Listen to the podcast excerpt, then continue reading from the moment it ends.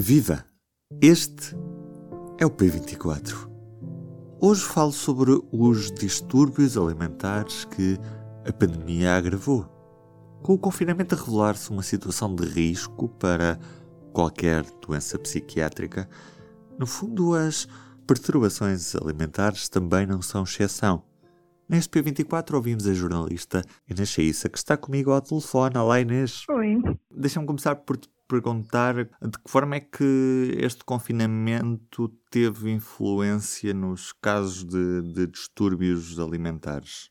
É assim, ainda não, não se pode falar num número, pelo menos não num aumento, por isso mesmo é que uh, eu fui sempre muito cuidadosa no texto, porque o facto é que ainda não existem estudos que possam comprovar que era um aumento, uma manutenção do número de pessoas, nem coisa que se pareça. O único estudo que existe atualmente, de acordo com, com uma investigadora com quem eu falei, que é a Sandra Torres, da, da Universidade do Porto, ela refere um estudo que é o único que já foi publicado, que foi feito uh, na Austrália, uh, mas só para pessoas com diagnóstico de anorexia e, de facto, houve um aumento na procura de ajuda na ordem dos 104%. Ou seja, é um grande aumento, é um aumento mesmo considerável. O problema é que nós não temos um retrato do resto do mundo e também não temos um retrato em Portugal. Uh, por isso mesmo eu fui tentar falar com, com especialistas da área de saúde mental. Nós neste trabalho focámos mesmo só na questão da saúde mental e, e não no aspecto mais físico da doença, ou seja, não fomos falar com nutricionistas, foi mesmo só profissionais da saúde mental.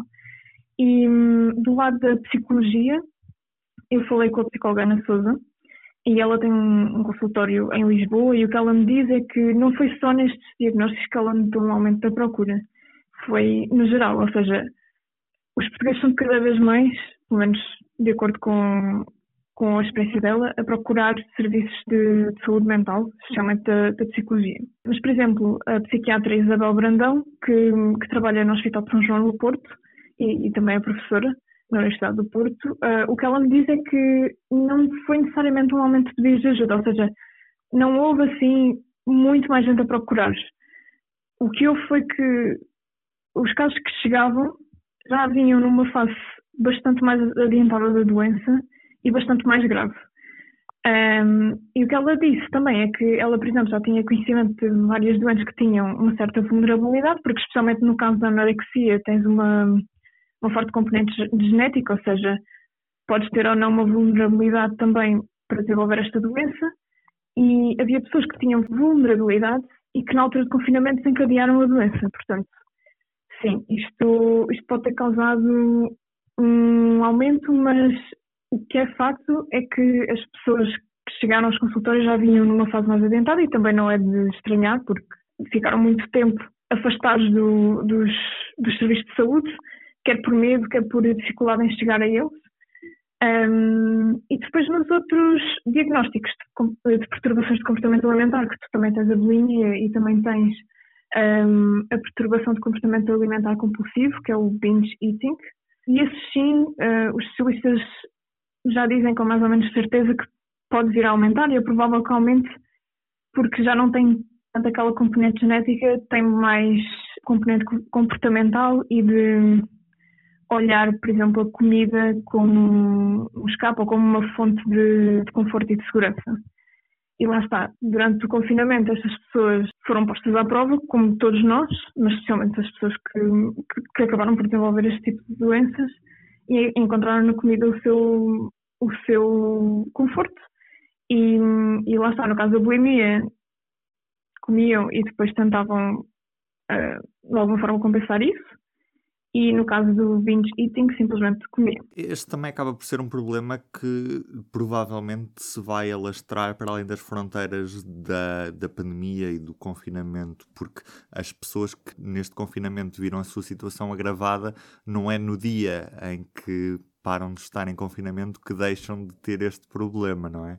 Sim, sim, exato. E, e lá está, é um bocadinho o que, o que a psicóloga Ana Sousa me disse. Isto assim que, que nós desconfinámos e a pandemia for dada como controlada, um, não é o dia em que as pessoas acabam de, de procurar os serviços de, de, saúde mental, é o dia em que elas começam a procurar os serviços de saúde mental. E eu também falei com outras pessoas que, que têm diagnóstico de, de anorexia Uh, e o que elas me dizem, assim na generalidade, é que demoraram muito tempo a procurar ajuda. Portanto, se calhar há casos que, que foram potenciados pelo confinamento e que só daqui a bastante tempo é que vamos saber que existem e que vão procurar ajuda e que vão possivelmente entrar com as estatísticas. Uhum. Conta uma história das que ouviste. A Sofia, que é um nome fictício, não, o nome dela mesmo, uh, é uma rapariga que atualmente tem 22 anos e ela foi diagnosticada com 17 quando estava mais ou menos no 12 ano e foi aquela altura em que tu já começas a pensar de forma mais séria em que para que curso é que queres ir na universidade uh, e foi aí que ela começou a desenvolver um, anorexia. Ela começou com uma dieta muito restritiva e simplesmente faltava refeições. Uh, dizia que almoçava na escola e depois não almoçava. Eu acho que, infelizmente, todos conhecemos casos semelhantes a este. E ela foi diagnosticada aos 17, mas ela estava convencidíssima de que não estava doente e que se estivesse doente ela ia saber. Ela disse-me isto duas ou três vezes ao longo da nossa conversa. E foi só quando chegou à, à psiquiatria do, do Hospital de Santa Maria, que é o hospital de referência, entre aspas, para os doentes todos, não só da zona de Lisboa, mas também uh, a sul, ou seja, ela é do Algarve, por exemplo, e, e foi sempre seguida no, no Santa Maria. Uh, e foi só aí que ela que lhe um bocado a ficha, que, que, percebeu que sim, que ela estava bastante mal e que sim, que precisava de ajuda. Um, e, e, foi só aí que ela começou a trabalhar para a sua recuperação. E a verdade é que ela ainda não está totalmente recuperada e que ela contou-me precisamente que pouco antes da primeira, do primeiro confinamento, eh, ela teve uma recaída, foi para aí em, em novembro de 2019, se não me engano. Uhum. Uh, ou seja, ela ainda estava no rescaldo da primeira recaída quando veio o confinamento logo em março de 2020. Portanto, uh, o que ela me contou que sentiu ao início foi uma grande ansiedade.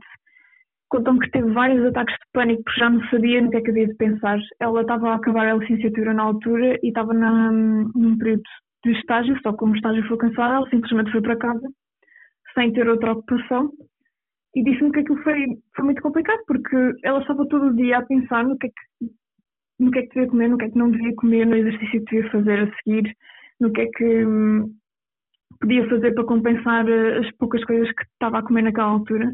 E na verdade, este é um relato que, apesar de ser a Sofia, neste caso, hum, a Camila disse-me o mesmo, o Walter disse-me o mesmo, portanto, para eles aquilo que foi mais complicado de gerir foi mesmo toda aquela questão da prisão, entre aspas, mental em que vivem, no sentido em que não se sentem com liberdade suficiente para comer tudo, uh, para comer todos os grupos alimentares, para fazer a dieta da forma que acham melhor, porque estão sempre a pensar de que forma é que posso compensar, de que forma é que não posso ultrapassar os, os limites que eles próprios colocaram em si, em si mesmos.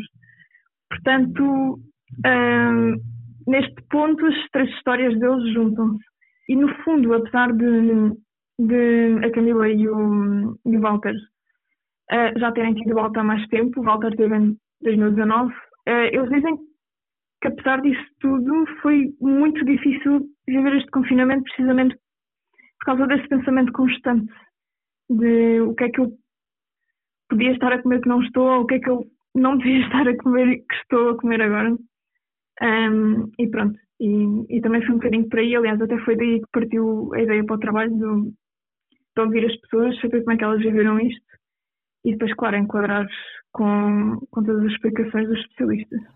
E fica o convite para passarem no site do público para lerem o teu artigo de forma completa e também na edição impressa desta terça-feira. Obrigado, Inês. Obrigada.